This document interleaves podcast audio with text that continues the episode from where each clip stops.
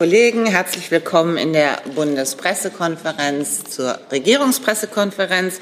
Ich begrüße Regierungssprecherin Christiane Hoffmann. Ich begrüße die Sprecherinnen und Sprecher der Ministerien. Und ich begrüße jede Menge Besuch, nämlich 40 studentische Mitarbeitende und Praktikanten, Praktikantinnen aus der SPD-Bundestagsfraktion. Herzlich willkommen und vielen Dank, dass Sie sich für unsere Arbeit interessieren.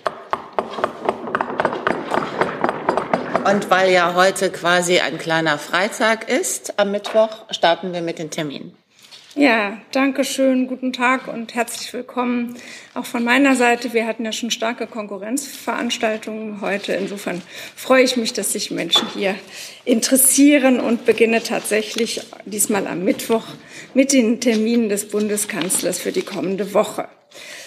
Am Montag, den 22. Mai, wird der Bundeskanzler gegen 13.45 Uhr die Eigenherdschule in Kleinmachnow besuchen.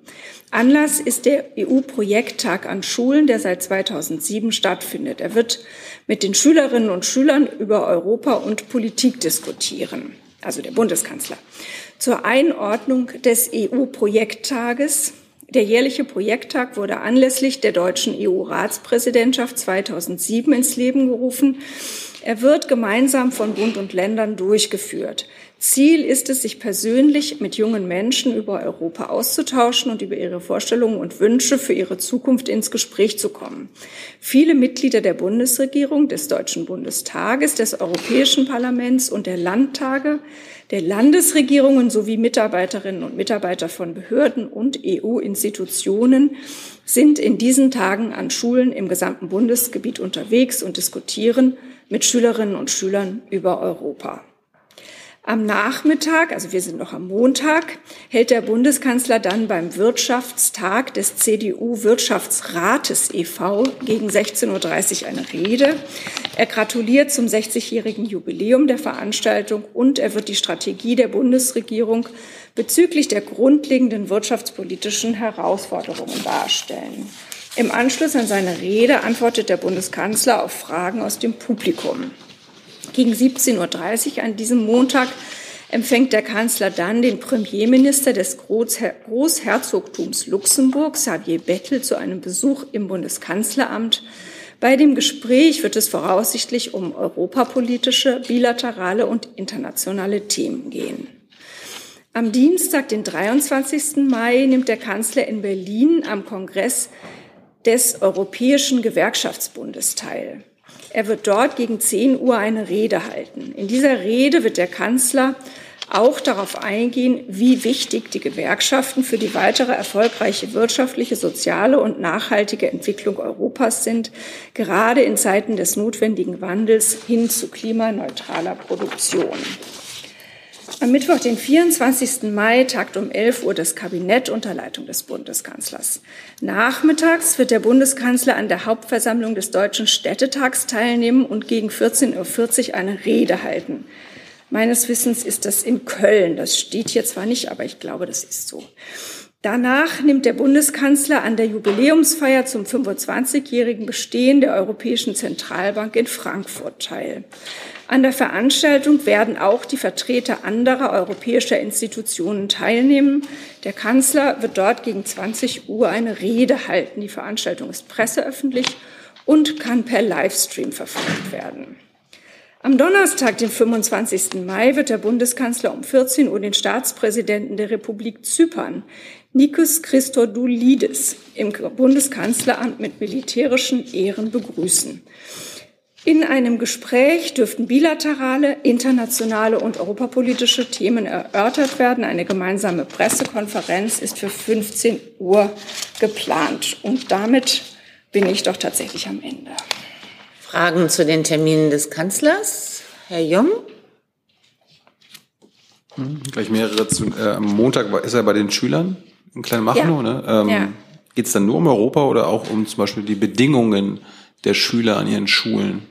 Die, also ich, ich weiß, in Kleinmachnow zerfallen die Schulen. Also Anlass ist ja der Europatag, aber ähm, Ich durfte auch schon mal in, in, einer solchen Veranstaltung sein und da, und so gehe ich auch davon aus, dass es beim Bundeskanzler sein wird, ist es so, dass die Schüler fragen können, was sie wollen. Und wenn sie das Thema Zustand der Schulen wählen, dann wird der Bundeskanzler auch darauf antworten. Frau Kollegin? Äh, Dimitra Kiranou, die griechische Redaktion Deutsche Welle. Äh, der zypriotische Präsident, äh, Herr Christodoulidis, sucht auf eine europäische Vermittlung zu Zypern. Frage. Und die Frage ist, kann Deutschland oder eine Persönlichkeit aus Deutschland diese Rolle übernehmen? Ich kann jetzt nicht sagen, worum es in diesen Gesprächen äh, gehen wird und ob das auch die Frage sein wird oder ob das das Anliegen sein wird, das an den Bundeskanzler herangetragen wird. Grundsätzlich äh, setzt sich ja Deutschland schon sehr lange auch äh, dafür ein, dass dieser Konflikt beigelegt wird. Ich weiß nicht, ob Kollege vom Auswärtigen Amt noch dazu ergänzen will. So. Ich glaube, das ist genau richtig, ähm, dass Deutschland da schon sehr lange engagiert ist und natürlich auch bleibt. Ähm, und im Übrigen, ähm, in welcher Form da die zyprische Seite Wünsche an Deutschland herantragen möchte, werden wir abwarten. Hey Leute, diese Folge wird diesmal präsentiert von unserem Partner, äh, äh, Partnern, der Junge Naiv Crowd. Tausende Menschen, die uns jeden Monat mit Geldgeschenken beglücken. Danke dafür und jetzt geht's weiter. Herr Jung, nochmal zu den Terminen des Kanzlers.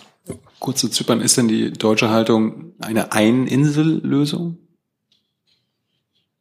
Die deutsche Haltung ähm, ist die, die wir hier immer vertreten haben. Daran hat sich überhaupt nichts geändert.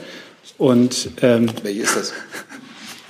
Also ein Zypern oder zwei Zypern? Wie, wie wir das genau formulieren, das reiche ich Ihnen gerne nach, Herr Jung. Ähm, aber äh, wir haben immer die, die Bemühungen der Vereinten Nationen unterstützt, ähm, die Lösung der, für eine Lösung der Zypernfrage. Eine ähm, von anderen Seiten propagierte Zwei-Staaten-Lösung lehnen wir jedenfalls ab. Dann schauen wir auf die aktuelle Entwicklung heute Vormittag im Wirtschaftsministerium. Herr Krämer. Ich würde gerne Frau Hoffmann fragen, wie das Kanzleramt den Rückzug von Herrn Greichen bewertet. Ja, ich kann Ihnen dazu natürlich jetzt nichts anderes sagen als das, was der Kanzler gerade eben in Reykjavik äh, gesagt hat. Ähm, er hat ja gesagt, er habe ähm, gut und vertrauensvoll mit Herrn Greichen äh, zusammengearbeitet. Und im Übrigen hat ja der Bundeswirtschaftsminister in einem Statement äh, sehr ausführlich erklärt, äh, seine Entscheidung erklärt. Und das hat natürlich das Bundeskanzleramt und der Bundeskanzler haben das auch zur Kenntnis genommen. Was Scholz in Reykjavik nicht gesagt hat, ist, ob es eine richtige Entscheidung aus seiner Sicht ist. Kann ich das an Sie weiterreichen? Ich würde bei dem bleiben, was der Bundeskanzler dazu gesagt hat und mich selbst da nicht weitergehend einlassen. Frau Kunert dazu? Ähm, ja, ich würde gerne wissen vom Wirtschaftsministerium, ähm, wie das jetzt aussieht. Ähm, wird es ein Übergangsgehalt geben? Gibt es Pensionsansprüche? Ob Sie das einmal erklären können, was es da jetzt für Ansprüche gibt und vielleicht auch schon eine Summe nennen können? Nein, das kann ich aktuell nicht. Bitte ich um Verständnis. Der Minister hat ja heute gesagt, dass er den Bundespräsident bitten wird, Patrick Reichen in den einstweiligen Ruhestand zu versetzen. Das ist das formelle Verfahren, was hier angewendet wird. Und alle Auswirkungen, die sich dann daraus ergeben, prüfen wir jetzt. Gegebenenfalls reiche ich das nach, aber ich kann nicht versprechen, dass wir heute dazu schon in der Lage sind. Herr Jung? Frau Baron, äh Sie meinten ja in den letzten Wochen, dass der Fehler von Herrn Greichen heilbar gewesen sei oder heilbar sei. Warum sind jetzt die nächsten beiden Fehler jetzt nicht mehr heilbar gewesen? Oder beziehungsweise warum haben die Heilkräfte des Ministers nicht mehr gewirkt? Ich glaube, der Minister hat das ja sehr ausführlich dargelegt. Ja. Er hat es als Gesamtschau gewürdigt und Darauf möchte ich verweisen. Das Statement, was er gehalten hat, wird in Kürze auch als vollen Text äh, veröffentlicht werden. Da ist es dann auch nochmal nachlesbar und beim DENA Aufsichtsrat vielleicht noch der eine Hinweis. Rechtlich heilbar ist der Fehler, in dem jetzt das Verfahren ja neu aufgesetzt wird, wie man es politisch in der Gesamtschau bewertet. Das hat der Minister heute dargelegt. Ja, danke, ich war gerade da.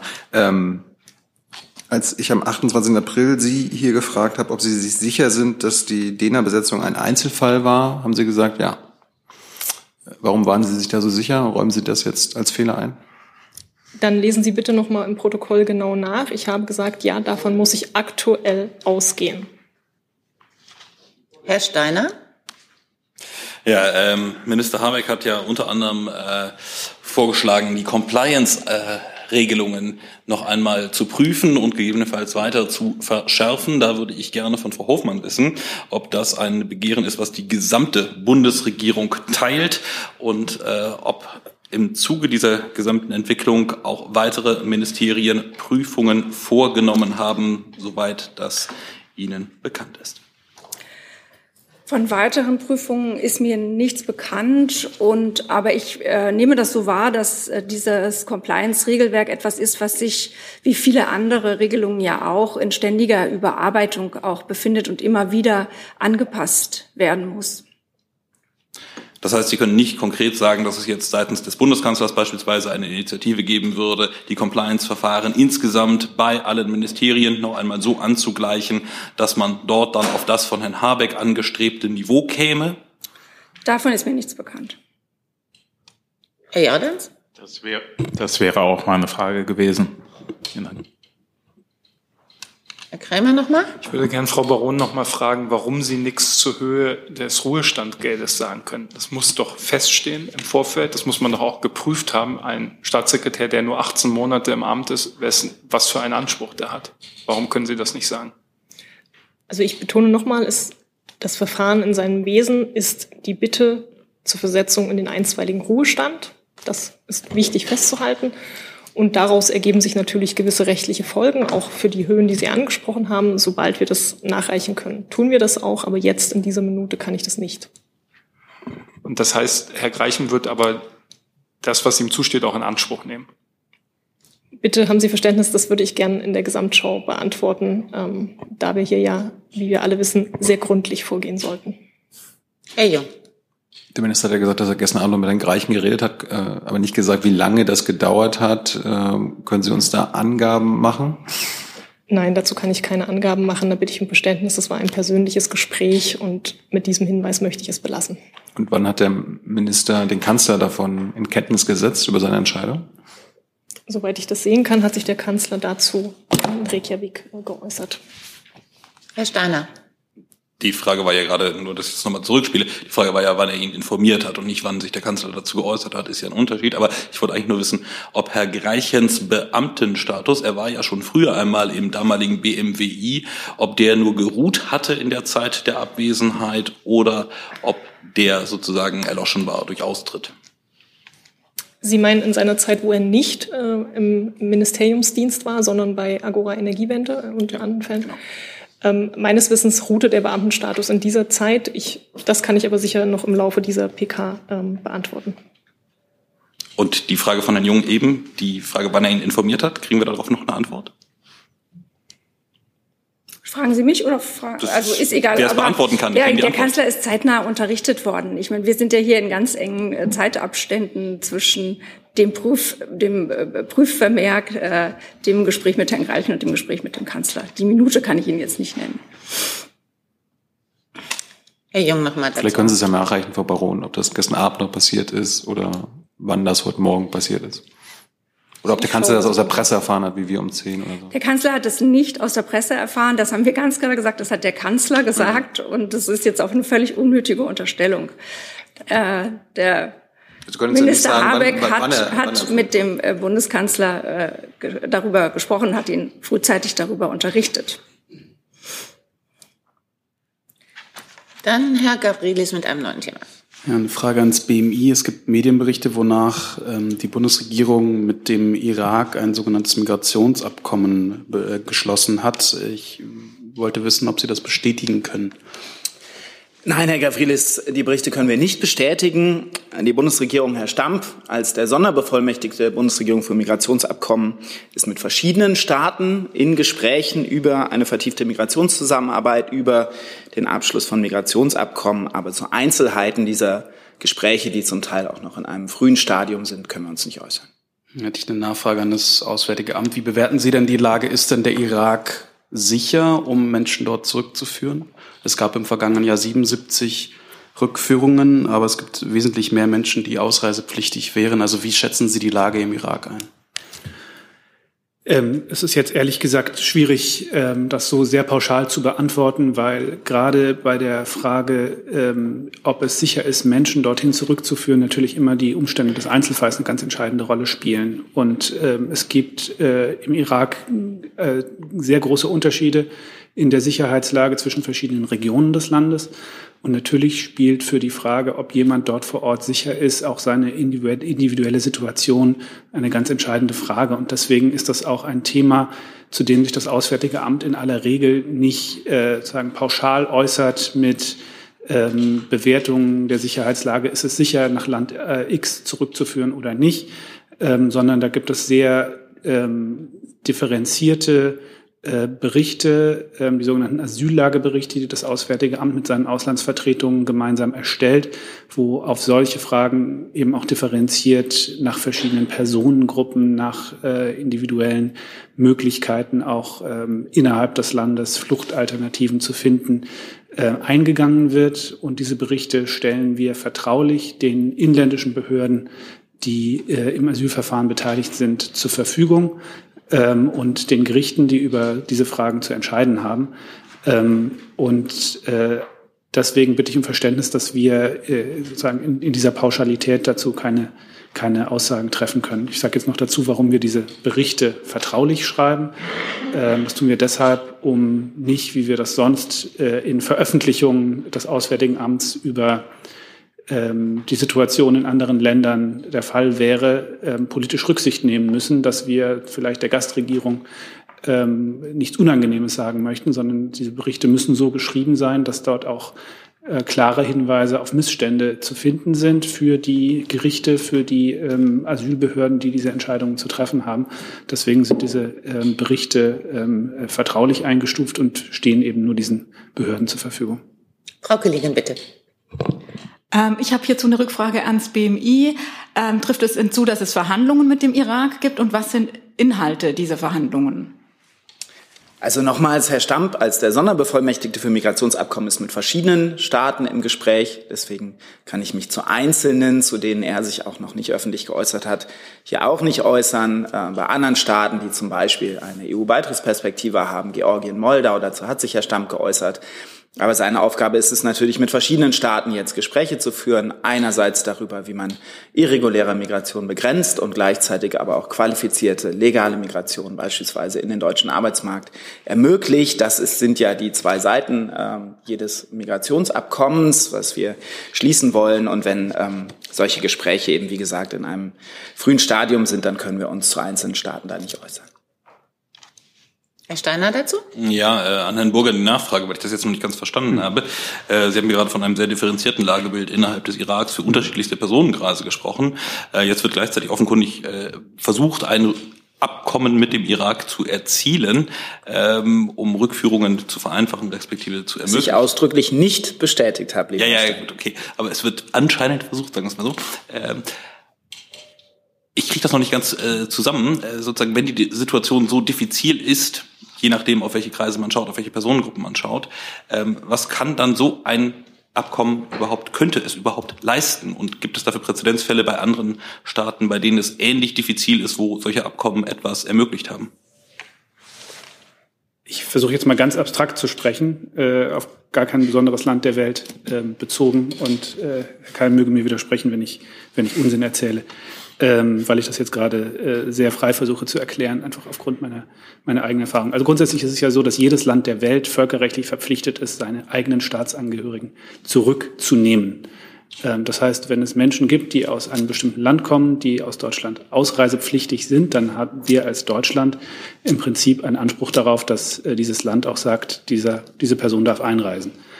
Davon völlig getrennt zu betrachten ist natürlich die Frage, ist aufgrund der äh, Schutzstandards, die in Deutschland gelten, ähm, das ja, Verbot, Menschen in ein Land abzuschieben, wo ihnen beispielsweise die Todesstrafe oder Folter droht, ähm, das muss natürlich im Einzelfall geprüft werden. Ist es nach unseren deutschen äh, Rechtsstandards, nach den völkerrechtlichen Schutzstandards überhaupt ähm, äh, erlaubt, jemanden in dieses Land zu schicken? So, aber davon getrennt ist die Frage, ist das Land, wenn wir entschieden haben, der soll dorthin zurück, oder die Person soll dorthin zurück, dann auch bereit, äh, diese Person aufzunehmen. Insofern kann man sich, glaube ich, durchaus eine Situation vorstellen, wo es in einem Land, sagen wir mal, keine, äh, keine allgemein lebensbedrohlichen Umstände gibt, aber trotzdem vielleicht eine bestimmte Personengruppe staatliche oder nicht staatliche Verfolgung ausgesetzt ist, kann es durchaus eine Situation geben, wo man ähm, ein Interesse daran hat, mit der Regierung eine Vereinbarung zu treffen, ähm, Menschen eben auch zurückzunehmen, wenn sie ausreisepflichtig sind und trotzdem im Einzelfall Behörden zu dem Schluss kommen können, diese eine Person darf aber nicht abgeschoben werden, weil dieser einen Person vor Ort wirklich ähm, äh, ja, Unheil drohen würde. Das ist, glaube ich, global gesehen gar keine so un ungewöhnliche Situation oder unübliche Situation, weil es viele Länder auf der Welt gibt, in denen nicht jeder Mensch täglich an Leib und Leben bedroht ist, aber in dem einzelne Personengruppen aufgrund ihres politischen Engagements, aufgrund ihrer Zugehörigkeit zu religiösen, politischen, äh, ethnischen, sexuellen Minderheiten besonders bedroht sind. Ähm, und da äh, wird das immer in diesen sozusagen zwei unterschiedlichen Schritten zu bewerten sein. Herr Gabrielis? Ja, nochmal, Herr Kall, eine Nachfrage zu den Zahlen. Können Sie denn sagen, also warum ist Irak sozusagen überhaupt ein Thema? Und können Sie einmal sagen, also wie viele irakische StaatsbürgerInnen werden geduldet und wie viele von denen werden oder sind ausreisepflichtig? Äh, andersrum, wie viele sind ausreisepflichtig und davon geduldet? Also ich denke, dass diese Zahlen aus den äh, BAMF-Statistiken hervorgehen. Die reichen wir Ihnen gerne nach, Herr Gavrilis. Dann hätte ich noch eine Nachfrage. Ähm, Erfahren wir es, wenn es ein sogenanntes Migrationsabkommen dann gibt? Also die Bundesregierung hat ein solches Migrationsabkommen äh, mit Indien geschlossen vor einigen Monaten. Ähm, das ist ein, ein Beispiel ähm, auch sozusagen für die Art von Abkommen, die wir uns vorstellen, die eben diese beiden Seiten legale Migrationswege, gerade in den Arbeitsmarkt, aber auch für Studierende, für Auszubildende, also diese Chancen in Deutschland bieten, ähm, zu schaffen und gleichzeitig irreguläre Migration zu begrenzen durch das äh, dann auch äh, Commitment der jeweiligen Staaten, ihre Staatsangehörigen auch wieder zurückzunehmen, wenn sie kein Bleiberecht in Deutschland haben. Also Abkommen, die diese beiden Seiten umfassen. Ein solches haben wir mit Indien beschlossen, ähm, geschlossen, Entschuldigung, und selbstverständlich dann auch ähm, öffentlich bekannt gemacht. Und äh, wie gesagt, bei anderen Staaten, die beispielsweise eine EU-Beitrittsperspektive haben und das deshalb auch äh, in diesem Lichte zu sehen ist, äh, hat Herr Stamp ja auch ganz offen davon gesprochen, mit wem er redet, nämlich mit beispielsweise Georgien und Moldau. Ähm, und ähm, ja, insofern werden Sie das ähm, auch erfahren, wenn solche Abkommen geschlossen werden. Herr Jung nochmal. Herr Burger, ich habe mal in den äh, aktuellen Asyllagebericht Ihres Hauses zu Irak geguckt vom Oktober 2022. Da lese ich hier unter anderem das Zitat, staatliche Stellen nach wie vor für zahlreiche Menschenrechtsverletzungen verantwortlich sind und dass die in der Verfassung verankerten Rechte und Grundfreiheiten nicht umfassend gewährleistet werden. Hat sich daran irgendwas geändert? Ja, Herr Jung, wie ich gerade gesagt habe, diese Berichte sind vertraulich. Ähm, jetzt habe ich jetzt ja vorgelesen. Ich habe den Bericht jetzt hier nicht vorlegen, kann deswegen auch nicht überprüfen, ob das stimmt, was Sie da vorgetragen haben. Aber ähm, ich werde hier natürlich ganz sicher nicht Inhalte eines vertraulichen Berichts kommentieren, auch nicht, ob sich, äh, ob diese Inhalte sind, so noch zutreffend sind oder nicht.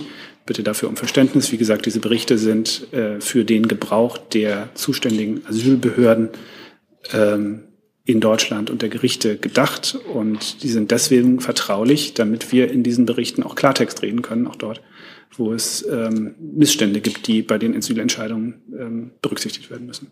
Zusatz? Denn ohne Kontext dieses Asyllagerberichts, aber jetzt eine Frage, wo ich auch Klartext erwarte, haben Sie Kenntnisse über Menschenrechtsverletzungen von staatlichen Stellen im Irak? Es gibt immer wieder Berichte über Menschenrechtsverletzungen, äh, auch aus dem Irak ähm, sagen, ob wie die ähm, wie dieser Sachverhalt auf den Einzelfall jeweils zutrifft, ob das ähm, in einer bestimmten Region des Irak eine konkrete Gefahr ist, ob äh, welche Arten von Personengruppen davon betroffen sein können, ist aber eine andere Frage, die man, glaube ich, sehr differenziert betrachten muss. Das gilt eben nicht nur für den Irak, sondern auch für jedes andere Land der Welt. Frau Kollegin. Mich würde interessieren, Claudia Kling, Schwäbische Zeitung, auch ans BMI gerichtet, die Frage, ob diese Migrationsabkommen dann eigentlich auch evaluiert werden. Also was die zum Beispiel jetzt mit Indien, was die bringen auf Dauer. Ist das geplant? Und vielleicht als Zusatz, haben Sie dann Zeitrahmen, also mit bis wann wir, wir mit einem Ergebnis rechnen können, was jetzt Georgien und andere Staaten betrifft? Also, Herr Stamp äh, führt diese Gespräche sehr intensiv für die Bundesregierung und äh, selbstverständlich ähm, führt die auch die Bundesinnenministerin. Also da äh, besteht ähm, ja doch mit erheblichem Nachdruck werden diese Verhandlungen geführt. Die hängen aber nicht allein von Deutschland ab, sondern ähm, zum Teil äh, sprechen wir natürlich gemeinsam mit anderen EU-Staaten und auch der Europäischen Kommission mit bestimmten Staaten. Äh, zum Teil führen wir solche Gespräche bilateral. Und es hängt natürlich immer auch mit dem jeweiligen Staat und der dortigen Regierung zusammen, wie schnell solche Abkommen zustande kommen. Aber es ist der äh, Willen der Bundesregierung, auch in nächster Zeit weitere solche Abkommen zu schließen. Und Herr Steiner nochmal. Ja, nur ganz kurz, was Sie eben Indien als äh, Beispiel genannt hatten. Ähm, haben Sie da irgendwelche Zahlen schon, wie viele Rückführungen auf Basis dessen äh, stattgefunden haben seit dem Abschluss? Ja, also bitte ich um Verständnis, dass ich sozusagen in diesem großen Feld der Migrationszahlen hier nicht immer alle dabei haben kann. Die können Sie jederzeit sehr, sehr gern bei unserer Pressestelle oder auch beim BAMF anfragen. Wenn ich sie dabei habe, trage ich sie hier gern vor oder wenn mir die Kollegen die noch senden können. Äh, Frau Kling zu Ihrer äh, Nachfrage nach Evaluation. Nochmal, natürlich ist das dann auch an Zahlen absehbar, was es an qualifizierter Zuwanderung über solche Migrationsabkommen gibt, beispielsweise Fachkräfte äh, und was es an Rückführungen geben wird. Ich denke, das Abkommen mit Indien ist noch ein bisschen zu frisch, um das schon in Zahlen ablesen zu können. Aber perspektivisch kann man es natürlich auch daran messen. Dann möchte ich den Komplex Ukraine ähm, Russland aufrufen. Frau Drwelskaya, bitte. Ich wollte fragen, wie die Position der Bundesregierung bezüglich späterer möglicher Reparationszahlungen von Russland an die Ukraine ist und welche Mechanismen man dafür anwenden würde. Ja, ähm, der Bundeskanzler hat sich dazu ja im Zusammenhang mit dem Europaratsgipfel in Reykjavik äh, sehr ausführlich auch geäußert. Und wir begrüßen das, dass jetzt ein Register äh, erstellt wird, auch beim Europarat, äh, in dem die Schäden durch den russischen Angriffskrieg gegen die Ukraine zunächst einmal dokumentiert werden. Das ist ja eine wichtige Basis dann später für den Wiederaufbau oder für auch eine äh, Diskussion über Entschädigungen. Ähm, und natürlich wird, wird, es, wird von diesen Entschädigungen die Rede sein, natürlich. Ja. Sollen dafür auch in Deutschland eingefrorene Gelder von Menschen und Organisationen, die auf der Russland-Sanktionsliste stehen, verwendet werden? Und vielleicht äh, bei Gelegenheit an das Bundesfinanzministerium gibt es überhaupt die Möglichkeit zu erfahren, um welche Größenordnung es sich bei diesen Summen handelt? Also es ist klar, dass wir, wie gesagt, gemeinsam mit der Ukraine ähm, Mechanismen entwickeln, wie die Ukraine entschädigt werden kann für diese russische Aggression. Ähm, und dabei äh, werden wir uns auch die Möglichkeiten anschauen, äh, eingefrorene russische Vermögen dazu auch zu verwenden. Herr Jordans dazu? Ja, Frau Hoffmann, gibt es da für irgendwelche Präzedenzfälle, an denen man sich richtet, also rechtlich oder moralisch, politisch? Das ist mir nicht bekannt, aber das äh, finde ich eine interessante Frage und wir, wir äh, hören da mal nach oder wir schauen da mal nach. Mir ist es jetzt in der Diskussion bisher nicht begegnet, dass man sich an Präzedenzfallen äh, orientiert. Also mir fallen möglicherweise äh, die, die Reparation nach dem Ersten und Zweiten Weltkrieg ein, aber natürlich auch die Reparation Iraks äh, gegenüber Kuwait. Das ging, glaube ich, über die UN-Schiene. Ähm, ja. ja, wie gesagt, ich habe das äh, in der Diskussion bisher nicht gehört, aber ähm, falls es äh, so sein sollte, dass man sich da an historische Vorbilder anlehnt, dann würde ich das noch nachrechnen. Herr Jung? Weil Sie gerade Register angesprochen haben, Frau Hoffmann, ähm, eine verwandte Frage. Wie steht es denn mit der Umsetzung eines Immobilienregisters in Deutschland, damit russische Besitztümer ausfindig gemacht werden können, sodass die Sanktionen umgesetzt werden können? Da habe ich keinen neuen Stand. Weiß nicht, ob andere Kolleginnen und Kollegen, die da vielleicht noch ein bisschen zuständiger sind, etwas dazu sagen können. Ich habe keinen neuen Stand. Wer wäre dafür zuständig? Das BMJ? Also ich kann kurz was zu sagen. Bitte. Also es kommt immer sehr darauf an, was mit diesem äh, Schlagwort Immobilienregister gemeint ist. Wir haben ein Grundbuch äh, in Deutschland, dafür sind die Länder zuständig.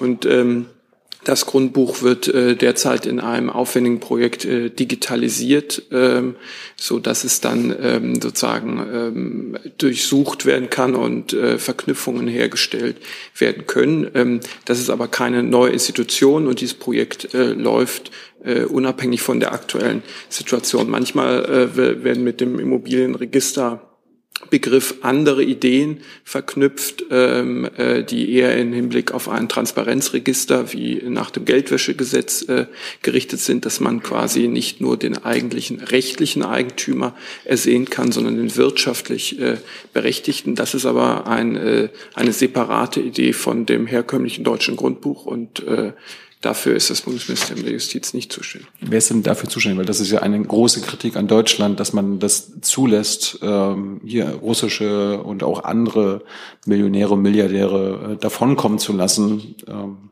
weil man sich nicht dafür interessiert, äh, wem Immobilien hier im Land gehören. Beziehungsweise es, ist, es wird sehr, sehr schwer gemacht.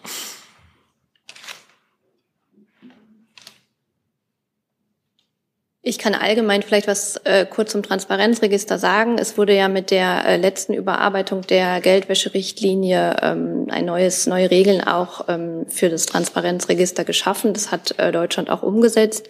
Ähm, da wurden äh, neue Vorgaben geschaffen ähm, zur, wie, wie, zur Transparenz, was die wirtschaftlich Berechtigten betrifft. Ähm, das Transparenzregister wird geführt in Deutschland durch das Bundesverwaltungsamt. Es gibt ähm, Möglichkeiten ähm, zur Einsichtnahme, ähm, zur konkreten Ausgestaltung und den gesetzlichen Änderungen ähm, verweise ich Sie auch gerne auf unsere Homepage. Da haben wir die umfangreichen Neuerungen, die es an der Stelle gegeben hat, ähm, alle aufgeführt. Frau Dobralskaya. Gibt es eine Datenbank oder eine Liste oder die Idee, so eine zu erschaffen, auf der die Besitztümer von russischen Staatsbürgern und Organisationen, die auf der Sanktionsliste stehen, an einem Ort zusammengetragen sind? Grundsätzlich ist es so, dass die Bundesbank ähm, dafür zuständig ist für das Thema Einfrieren von Vermögenswerten und deswegen würde ich Sie bitten, für, für eine aktuelle Zahl sich an die Bundesbank zu wenden. Herr Steiner. Das kann ja auch durchaus andere äh, Hintergründe haben. Daher die Frage an Herrn Kall, ob äh, im Bundesinnenministerium respektive den nachgeordneten Behörden, namentlich BFV vor allem, äh, entsprechende Kenntnisse vorliegen über Immobilienbesitz und Ähnliches durch staatsnahe russische Eigentümer. Also meines Wissens spielt es natürlich im Rahmen der Sanktionsdurchsetzung eine wichtige Rolle. Da sind die äh, Sicherheitsbehörden beteiligt. Ähm, und es spielt auch im Bereich der Bekämpfung organisierter Kriminalität eine Rolle. Insofern äh, sieht auch unsere Strategie, die die Bundesinnenministerin im letzten Jahr auf der BKA-Herbsttagung vorgestellt hat, zur Bekämpfung organisierter Kriminalität da strengere Regeln vor, insbesondere was die Finanzermittlungen angeht und auch die Nachvollziehbarkeit von Eigentumsverhältnissen, auch von Immobilien angeht. Und da sind wir mit den anderen Ressorts dazu im Austausch. Hintergrund der Frage ist unter anderem die Frage der Liegenschaft vorne unter den Linden, äh, bei der über einen Eigentümerwechsel berichtet wurde aus russischem in chinesischen Besitz, wenn ich das richtig in Erinnerung habe. Ähm, es macht ja schon einen Unterschied, wer welche Immobilie an welchem Standort besitzt und wofür die jeweils eingesetzt werden kann. Ähm, beunruhigt Sie das gar nicht im BMI? Also ich kann den, den einzelnen Sachverhalt jetzt nicht bewerten. Das wäre dann Aufgabe der mit diesem Sachverhalt befassten Behörden. Ich kann aber sagen, dass gerade im Rahmen von Finanzermittlungen, gerade im Bereich organisierte Kriminalität, aber auch im Bereich Sanktionsdurchsetzung selbstverständlich sehr wichtig ist für die Sicherheitsbehörden und die Ermittlungsbehörden, Eigentumsverhältnisse nachzuvollziehen. Das spielt in den Ermittlungen eine zentrale Rolle und das wird auch gemacht. Frau Trubalskaya nochmal. An das Bundesfinanzministerium kann man erfahren, wie viel Geld von russischen Staatsbürgern und Organisationen deutsche Banken eingefroren haben. Ich kann Ihnen, ich habe es Ihnen ja gesagt, es liegt äh, im, im, im äh, Ermess oder im, im, im Zuständigkeitsbereich der Bundesbank. Ich kann Ihnen eine, eine Zahl nennen, die stammt vom 12. April. Also von daher, das ist jetzt das, was mir die Kollegen jetzt gerade schicken können. Und die Zahl sind rund 5,23 Milliarden Euro. Dann machen wir weiter mit Frau Kunert. Ähm, ja, ich würde gerne noch mal zur Kampfjet-Koalition fragen. Ähm, wie blickt man jetzt einfach äh, auf diese Entscheidung? Welche Bedenken gibt es und kommuniziert man diese Bedenken auch an die Partner? Die Frage richtet sich an mich? Ja, ja klar. Ähm, also auch dazu muss ich sagen, dass es jetzt mit der Gleichzeitigkeit äh, vielleicht auch ein bisschen ungünstig hat sich der Kanzler gerade eben auch in der, in der Pressekonferenz äh, geäußert, nämlich, äh, dass sich nach wie vor die Frage für uns äh, nicht stellt und wir uns an dieser Diskussion auch nicht beteiligen. Aber, ja, bitte. Ja, danke schön. Ähm, ich möchte vielleicht insofern ergänzen, dass natürlich das bisher Gesagte gilt, aber ähm, zumindest seitens des BMVG begrüßen wir jede Initiative, die ähm, es der Ukraine leichter und besser macht, ihre Verteidigung zu organisieren. Die Äußerungen, die wir bisher getätigt haben, gingen ja auch in die Richtung, dass wir uns nicht berufen fühlen, Flugzeuge aus eigenem Bestand abzugeben oder an unseren Flugzeugen auszubilden. Aber in diese Richtung geht diese Kampfjet-Koalition ja auch gar nicht. Und ich möchte auch, wie Frau Hoffmann, darauf verweisen, dass wir auch Dinge gleichzeitig stattfinden. Wir haben ähm, in etwa 25 Minuten den äh, Besuch des britischen Verteidigungsministers im BMVG äh, anstehen und äh, da wird das sicherlich ein Thema sein. Insofern äh, würde ich um Geduld bitten und schauen, ob sich daraus etwas ergibt. Und ich möchte auch darauf aufmerksam machen, dass ich ja gerade, ähm, das ist ja etwas, was wir aus Rammstein und dem Prozess dort gelehrt, äh, gelernt haben, darum geht, äh, dass in einer Koalition jeder das beiträgt, was bestmöglich zur Verteidigung der Ukraine bereitgestellt werden kann. Und hier weise ich ja darauf hin, dass es ähm, eine große Einigkeit gibt, dass äh, gerade die Luftverteidigung der Ukraine mit höchster Priorität angegangen werden muss. Und die findet eben nicht nur äh, äh, luftgestützt, sondern auch bodengebunden statt. Und gerade bei der bodengebundenen ähm, Luftverteidigung spielen wir ja eine sehr große Rolle. Ähm, da gibt es ja auch Äußerungen aus der Ukraine, wie ähm, unser Beitrag dort bewertet wird. Wir liefern die modernsten Systeme, wir liefern die meisten Systeme schon von Beginn an. Insgesamt ist Deutschland ja ohnehin nach den USA derjenige Partner, der ähm, mit den stärksten Unterstützungsleistungen für die Ukraine auftritt. Und insofern muss man das als Gesamtpaket sehen. Ähm, äh, es ist nicht so, dass es hier Bedenken gegen diese Koalition gibt, äh, aber äh, Prinzip ist, und das hat sich sehr bewährt, dass jeder das beiträgt, was am geeignetsten ist und was man selbst am besten geben kann. Und daraus entsteht die Stärke. Herr Jung? Bisher war, bisher war das Argument gegen Kampfjets immer, dass das ähm, geradewegs in eine Kriegsbeteiligung der NATO führt. Ähm, sind Sie nicht mehr der Meinung? Ich kenne dieses Argument nicht. Ja, das, also die Flieger müssen ja irgendwo gewartet werden, die müssen von irgendwo starten. Ähm, das gilt ja auch für Panzer oder für andere Dinge. Ja, aber die Flieger müssen ja dann irgendwie in der Ukraine landen, dort gewartet werden. Das soll dann alles in der Ukraine stattfinden. So wie bei anderen Waffen auch. So stelle ich mir das vor. Aber äh, nochmal, das ist ja etwas, was gestern Abend erstmals erwähnt wurde und warten wir die Gespräche ab. Wie gesagt, heute gibt es auch ein äh, Gespräch zwischen unserem Verteidigungsminister und dem britischen. Da wird es sicherlich noch mal ein paar Details geben. Ich weise ja auch darauf hin, dass auch die Briten nicht über F-16 verfügen. Also werden die mit den Ukrainern schon mal besprochen haben, was sie dann trotzdem beitragen können. Und vielleicht ähm, regt das ja auch Fantasie anderer an. Herr Jordans. Herr Kollatz, Sie haben eben die bodengestützten Verteidigungssysteme angesprochen, die Deutschland ähm, der Ukraine gestellt hat äh, und auch die Tatsache, dass die wohl recht effektiv sind. Kriegt denn die Bundeswehr äh, beziehungsweise die NATO ähm, äh, Informationen von der Ukraine äh, über den Einsatz dieser Systeme, die dann für mögliche Verteidigungsfälle hier hilfreich wären? Also beispielsweise die Telematik, Programmier, Informationen, die man bräuchte, um diese russischen Kinsal äh, abzuschießen, sollten sie woanders hinfliegen als die Ukraine. Bitte haben Sie Verständnis dafür, dass ich auf technische Details natürlich nicht eingehen kann. Das ist auch nicht die richtige Stelle hier, aber ich kann natürlich ähm, darauf hinweisen, dass wir uns ähm, innerhalb der Partner oder mit den Partnern innerhalb der Koalition ähm, mit der Ukraine austauschen, wie unsere Unterstützung weiter optimiert werden kann.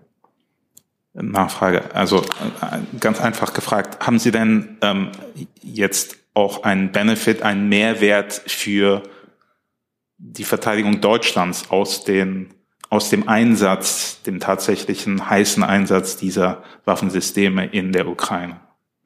Wir tauschen unsere Erfahrungen ständig aus und nutzen diesen Erfahrungsaustausch zur Verbesserung der gegenseitigen Unterstützung.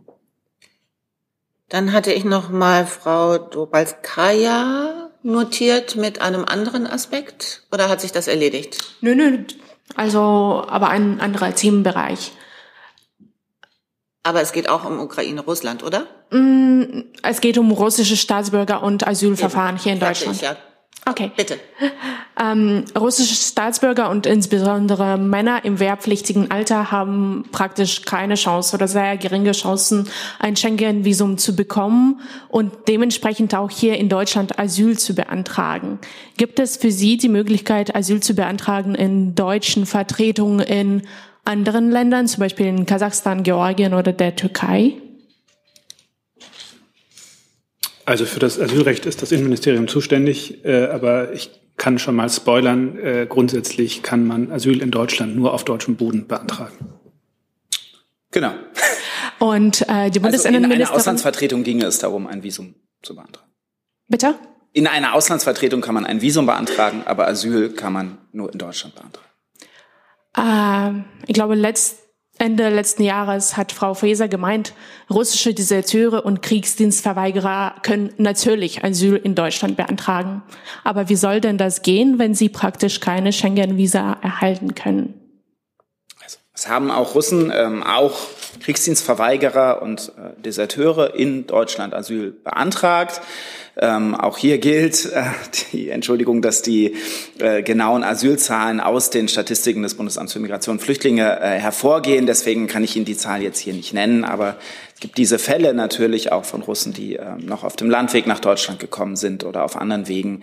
Ähm, und da gilt selbstverständlich, dass Asyl ein individuelles Recht an einzelnen Personen ist, die in jedem Einzelfall geprüft wird, ob dieser Person Verfolgung droht, in dem Fall aufgrund der Desertion aus dem äh, russischen Militär und dann äh, im Einzelfall auch Asyl gewährt wird in Deutschland.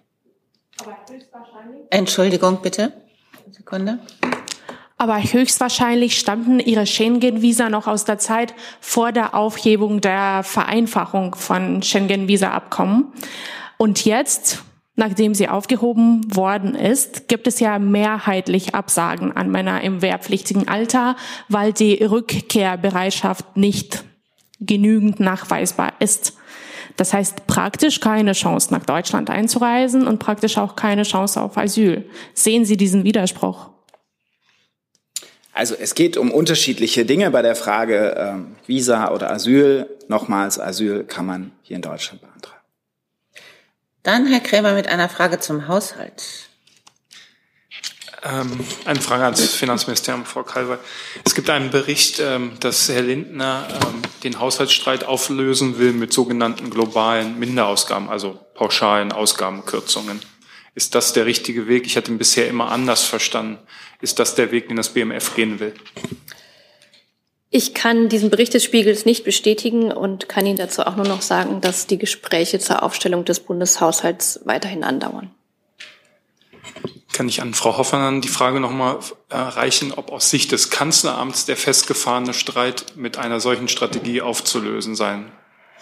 Ich kann mich auch zu dem Bericht nicht äußern. Okay. Dann muss ich jetzt mal fragen, ob die Wortmeldungen noch aktuell sind. Herr Steiner, bitte. Äh, geht auch schnell. Äh, Herr Kall, äh, am Montag war das hier ja schon intensiv Thema nochmal. Ähm, Arne Schönbohm und das BSI. Äh, ich möchte ganz konkret von Ihnen wissen, hat Frau Faeser mit Herrn Schönbohm seit dessen Demission als BSI-Präsidenten noch einmal Kontakt persönlich aufgenommen? Hat sie sich bei ihm angesichts dessen, dass es sich ja offenbar nicht erhärtet hat an Vorwürfen, auch entschuldigt? Also über persönliche Kontakte, etwaige persönliche Kontakte berichten wir hier nicht. Insofern kann ich meinen Ausführungen von Montag nichts hinzufügen. Wir reden ja über einen Vorgang, der durchaus von erheblichem öffentlichem Interesse ist. Ähm, das heißt, Frau Faeser hat sich nicht bei Herrn Schönbohm entschuldigt in irgendeiner Art und Weise. Gilt das, was ich gerade gesagt habe? Dann Herr Jordan, Sie hatten sich noch gemeldet oder Herr Jung zu diesem Thema? Ihr Haus will sich jetzt gar nicht mehr zu dieser ganzen Sache äußern, obwohl da jetzt so viele Fehler passiert sind, ihrerseits. Kopf in Sand, ja? Also Ihre Wertung, Herr Jung, mache ich mir in keiner Weise zu eigen. Äh, wir haben uns dazu geäußert, insbesondere dazu, dass das ähm, BSI ab dem 1.7. eine neue Führung hat durch Claudia Plattner, eine international herausragend renommierte IT-Sicherheitsexpertin, die von der Europäischen Zentralbank kommt. Es ging darum, das BSI auch mit ihr neu aufzustellen. Selbstverständlich haben wir uns dazu geäußert und zu einzelnen Personalvorgängen und deren Einzelheiten und etwaigen persönlichen Kontakten und Gesprächskontakten können wir uns hier wie üblich und wie das auch für alle anderen gilt, von hier aus eben nicht äußern. So ist es. Ich beziehe mich auf die Personalie äh, Schönbohm. Dazu haben Sie sich in der Vergangenheit ausführlich geäußert und jetzt stecken Sie den Kopf in den Sand und wollen dazu nichts mehr sagen, obwohl Sie ja selbst gegenüber Herrn Schönbohm äh, eingeräumt haben, dass ihm nichts, kein Fehlverhalten nachgewiesen werden kann. Sehr jung. Wir haben uns auch in der Vergangenheit nicht zu Einzelheiten geäußert. Ähm, wir haben uns sozusagen zu groben Rahmendaten, dass er jetzt Präsident der BAKÖV ist, der Bundesakademie für öffentliche Verwaltung, dass dort ein Wechsel stattgefunden hat. Selbstverständlich haben wir uns dazu geäußert, aber wie immer bei Personalien nicht zu Einzelheiten. Herr Steiner nochmal dazu? Ja, ähm, ich finde es ja wirklich bemerkenswert, wie Sie das jetzt äh, gerade versuchen runterzuzoomen, aber ähm, die Vorwürfe, die Frau Faeser respektive ihr Haus gegenüber Herrn Schönbohm er, äh, erhoben hat, waren ja massiv. Also es ging ja tatsächlich um die Frage, ob also ein Disziplinarverfahren wurde in den Raum gestellt, ihm wurde die Führung der Amtsgeschäfte untersagt und das alles auch öffentlich bekannt, und zwar nicht von ihm bekannt, sondern auch von Ihnen durchaus beschädigt bekannt. Das ist schon ein bisschen irritierend, wenn Sie jetzt sagen, wir sagen gar nichts mehr zu der ganzen ähm, Geschichte. Aber eine Sache, zu der müssen Sie sich eigentlich verhalten, das sind die Kosten, die dadurch entstanden sind. War ja nicht ganz kostengünstig, Herrn Eisvogel ins äh, Beschaffungsamt des BMI zu versetzen. Das kostet den Steuerzahler nach Schätzung BMF-Zahlen 21.000 Euro jedes Jahr, wenn ich es richtig in Erinnerung habe, nicht 21.500. Ähm, und auch ansonsten mussten sie die Mehrkosten für einen Schönbohm bei der Barköf äh, anderweitig einsparen. Das ist ja nicht nichts. Also da muss ich doch mal die Frage stellen, ist das BMI bei der Haushaltsdisziplin äh, da nicht etwas, wie will ich sagen, eilig unterwegs mit seinen Schritten, ohne auf den Cent zu gucken, den es dann hinterher kostet? Also wenn es im Personalhaushalt an einzelnen Stellen Mehrausgaben gibt, muss man die an anderen Stellen ausgleichen. Und das ist alles, was ich Ihnen dazu sagen kann. Das heißt, Sie haben nicht weitere Stellen beantragt für das nächste Jahr, weil man kann ja auch immer einsparen. Also insgesamt im Haushalt des BMI gibt es ungefähr 85.000 Stellen äh, inklusive Geschäftsbereich. Insofern, ja. Dann habe ich noch eine Wortmeldung von Herrn Jordans notiert. Ja, äh, Frau Hoffmann, ähm, seit der Übernahme von Twitter durch Elon Musk konstatieren Nutzer ja einen starken Anstieg an extremistischem Inhalt. Auch Herr Musk selbst hat sich durch verschwörungstheoretische Postings hervorgetan, zuletzt mit dem äh, mit antisemitischen Andeutungen gegenüber äh, George Soros. Die, Sie beobachten ja die Entwicklung auch äh, seit der Übernahme und da würde ich gerne fragen, wie jetzt der Stand ist, ob die Bundesregierung Twitter weiterhin als geeignetes Kommunikationsfeld für ähm, ja, ihre Kommunikation sieht. Ja, in der Tat schauen wir uns das äh, permanent und auch sehr gründlich an und sehen es auch mit einer gewissen Besorgnis, wie sich äh, Twitter in den vergangenen Monaten, halben Jahr kann man jetzt schon äh, sagen, ähm, entwickelt hat. Wir sehen aber gleichwohl die sozialen Medien und darunter auch Twitter als ein wichtiges äh, Instrument, um über die Arbeit der Bundesregierung zu informieren äh, und äh, darzustellen, äh, was, was wir tun. Insofern ähm, ist Stand jetzt, äh, der Twitter, werden wir weiter auf Twitter äh, präsent sein. Aber wie gesagt, es wird ständig neu evaluiert und angeschaut und ähm, unabhängig davon ist natürlich äh, jede Form antisemitischer Äußerungen oder auch nur Andeutungen zu verurteilen. Ähm, Nachfrage, Herr, Herr Musk hat sich ja auch in der Vergangenheit ein paar Mal mit Mitgliedern der Bundesregierung getroffen. Äh, ich glaube, äh, der Justizminister, nein, gut, dann war es ähm, das äh, BMDV und ähm, Herr Habeck ist, ist Herr Musk ähm, denn für Sie, für die Bundesregierung noch ein akzeptabler Ansprechpartner, wenn er äh, also Sachen sagt wie ähm, George Soros will die Struktur der Zivilisation aushöhlen, er hasst die Menschheit. Also das sind ja ganz klassische äh, antisemitische Verschwörungstheorien. Ja, also ich kann da jetzt nicht für andere Minister und, und äh, deren Agenten sprechen. Der Bundeskanzler hat sich meines Wissens äh, nicht mit Herrn Musk äh, getroffen und wie gesagt, äh, ganz unabhängig auch äh, von der Person von Herrn Musk äh, es ist ja klar, dass wir alle als Bundesregierung antisemitische Äußerungen nicht billigen und verurteilen. Und ich würde vielleicht auch der Vollständigkeit halber ergänzen, äh, dass das Bundesamt für Justiz ja ein Bußgeldverfahren gegen das Unternehmen Twitter führt, wegen des Verdachts, dass das Unternehmen seinen Pflichten nach dem Netzwerkdurchsetzungsgesetz nicht nachkommt in systemischer Weise. Also äh, den Pflichten zum Umgang mit rechtswidrigen Inhalten, dass die gelöscht werden, wenn sie gemeldet werden von uns. Also es ist nicht so, dass äh, Bundesregierung da untätig ist, sondern ein Bußgeldverfahren ist eingeleitet. Herr Jung dazu? Frau Hoffmann, was Sie es gerade gemeint hatten, also am 22. März letzten Jahres hat sich der Kanzler mit Herrn Musk in Grünheide getroffen. Stimmt, sagen haben Sie recht. Das sagt mir mein CVD auch gerade da. Ähm, ich habe ja auch nur meines Wissens gesagt und da reichte mein Wissen offenbar oder mein Gedächtnis nicht aus. Wissen Sie denn, ob das das letzte Mal war, wo sich der Kanzler mit einem Menschen wie Herrn Musk getroffen hat? Das ist natürlich eine sehr weite Frage. Ein Mensch wie Herr Musk, aber Herr Musk ist vermutlich auch ein ziemlich ja, der Kollege hat's ja gerade ein ausgeführt, einzigartiger ähm, Mensch. Ähm, meines Wissens war das das letzte Mal. Frau Kollegin dazu oder ein neues Thema? Ja, noch ein neues Thema. Äh, geht ans Bauministerium und zwar. Ähm, wir, wir, tauschen, wir tauschen erstmal in Ruhe. Ja.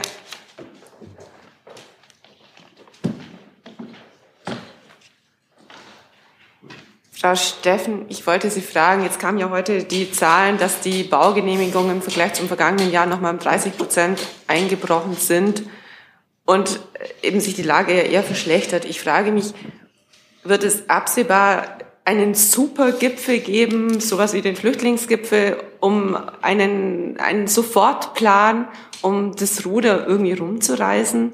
Weil die, die Lage wird ja, ist ja eher dramatisch inzwischen. Ja, also man kann wirklich vielleicht, sagen. Entschuldigung, wenn ich noch ja, ergänzen darf. Vielleicht ein Treffen auch mit den Ländern, um, um da was voranzubringen, auch als Genehmigung, Vereinfachung und so weiter.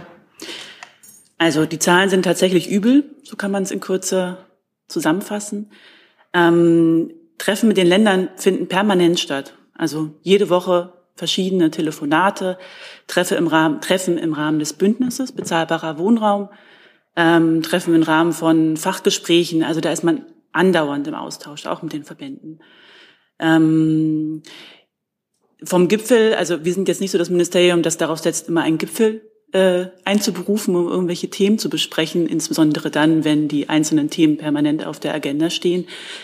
Vielleicht noch mal kurz, also die Gründe wurden ja auch in der Pressemitteilung genannt. Das sind die bekannten Gründe. Also immer noch teures Baumaterial, hohe Zinsen, wir haben, das wissen Sie auch, gerade Sie insbesondere ähm, dagegen gehalten und am 1.3. ja unser Neubauförderprogramm gestartet, das extrem gut abgerufen wird. Da sind wir gerade auch dabei, ähm, dafür zu sorgen, dass das auch weiterhin äh, Bestand hat. Und am 1.6. werden wir mit der Neubauförderung für Familien starten. Also was das anbetrifft, geben wir sozusagen Geld hinein, damit das abgerufen werden können. Da geht es insbesondere darum, den Zins zu verbilligen. Also gerade da die Stellschraube, die für viele am Anfang beim Bauen schwierig ist und nehmen auch wahr, dass die Zahlen, insbesondere die, die abgerufen werden, zum Teil für das Neubauförderprogramm, ähm, können das ja nur, wenn sie dann auch schnell genutzt werden, weil dann Bereitstellungszinsen zum Beispiel fällig werden, die sehr hoch sind bei den Summen. Wodurch wir davon ausgehen, dass dort auch die Baugenehmigungen schon längst vorliegen, die Grundstücke da sind und mehr oder weniger der Bagger auch schon einsatzfähig ist.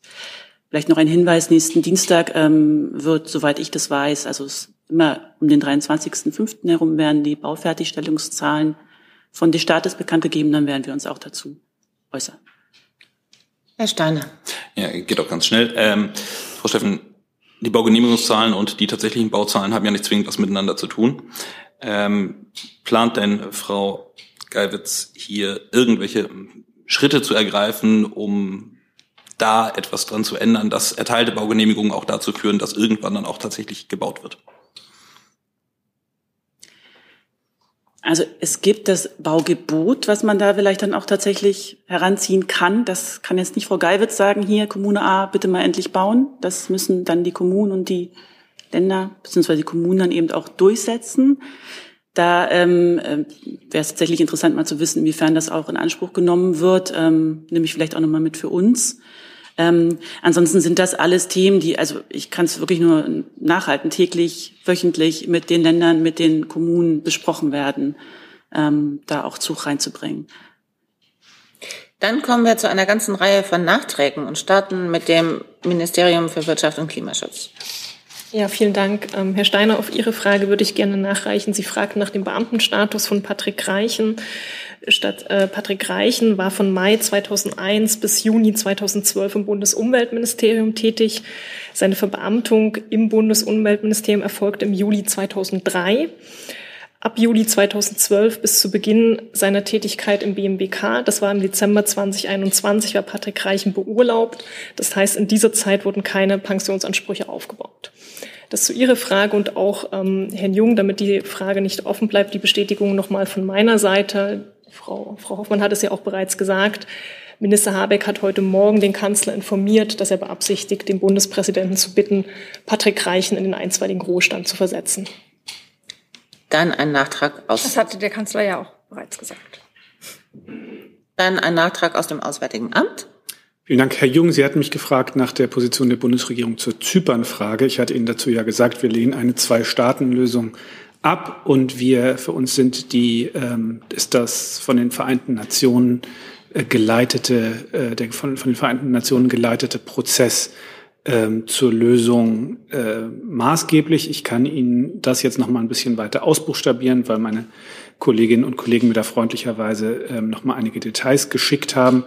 Ähm, es gibt also durch den Sicherheitsrat der Vereinten Nationen festgelegte Parameter für die Lösung der Zypernfrage, ähm, die ähm, beinhalten im Wesentlichen, dass äh, es sich um eine bizonale, bikommunale Föderation mit politischer Gleichberechtigung äh, handeln soll. Das ist in dieser Form zum ersten Mal in der Resolution des Sicherheitsrats Nummer 716 aus dem Jahr 1991 formuliert worden. Ähm, es gibt aber auch sechs vorangegangene Resolutionen des UN-Sicherheitsrats zur Zypernfrage, ähm, auf denen äh, diese Resolution aufbaut. Und diese Position ist vom Sicherheitsrat äh, zum letzten Mal dieses Jahr in Resolution 2674 bestätigt worden. Auch dort ist die Rede von einem Settlement based on a bicommunal, bizonal federation with political equality. Hi, hier ist Tyler, ich filme das Ganze. Hier ist Thilo, ich äh, stelle dir die Fragen. Hier ist Hans, ich achte aufs Protokoll und stelle fest, wir sind unter drei heimliche Info nur für euch. Gar nicht so heimlich, kann man in den Infos lesen, wie man uns unterstützen kann. Nämlich per PayPal oder Überweisung. Weiter geht's. Und aus dem Innenministerium gibt es auch noch einen Nachtrag. Ja, ich wollte auf Ihre Frage zu den russischen Deserteuren noch mal etwas ausführlicher eingehen, nachdem mir auch da meine Kollegen mich unterstützt haben mit Zahlen, die durchaus belegen, dass es eine ähm, rege Asylpraxis gibt, was äh, russische Staatsangehörige angeht, die in Deutschland Asyl beantragen. Da ist es so, dass Russland im Jahr 2022 auf Platz 10 der häufigsten Staatsangehörigkeiten bei Asylverfahren lag, aktuell auf Platz 7. Da gibt es also eine deutliche ähm, Steigerung. In Zahlen bedeutet das im Jahr 2022 gab es 3.862 Asylanträge von Russinnen und Russen in Deutschland und von Januar bis April 2023 in den ersten vier Monaten dieses Jahres bereits 3.531, also fast so viele wie im gesamten Vorjahr. Also äh, von dem Recht in Deutschland Asyl zu beantragen nehmen äh, Russinnen und Russen durchaus wahr, ähm, die äh, nehmen dieses Recht wahr in Deutschland. Und ähm, bei Deserteuren ist es so, dass sie äh, regelmäßig internationalen Schutz erhalten, also Schutz in Deutschland erhalten, wenn eben dieser Verfolgungsgrund, dass jemand sich nicht am russischen Angriffskrieg gegen die Ukraine äh, beteiligen möchte und deshalb aus Russland flieht, in Deutschland Schutz beantragt, wenn dieser Grund vorliegt und wenn keine Ausnahmen greifen, beispielsweise dieser Person nachgewiesen werden kann, dass sie selber äh, durch die Angehörigkeit im Militärdienst beispielsweise an Kriegsverbrechen beteiligt war, dann kommt selbstverständlich kein Schutz in Deutschland in Betracht. Äh, das wird in jedem Einzelfall sorgfältig geprüft. Aber wie gesagt, es gibt die Möglichkeit, in Deutschland Schutz zu erhalten. Und die Zahlen belegen ja, dass das auch stattfindet. Ähm, die Zahlen, die ich Ihnen jetzt genannt habe, sind die Gesamtzahlen für Asyl, was Russen angeht. Ähm, das sind natürlich nicht alles Deserteure, sondern da gibt es verschiedenste Gründe. Äh, ja, beispielsweise auch ähm, Journalistinnen und Journalisten, die verfolgt werden, Wissenschaftlerinnen und Wissenschaftler und diverse andere Gruppen, die unter politischer Verfolgung leiden.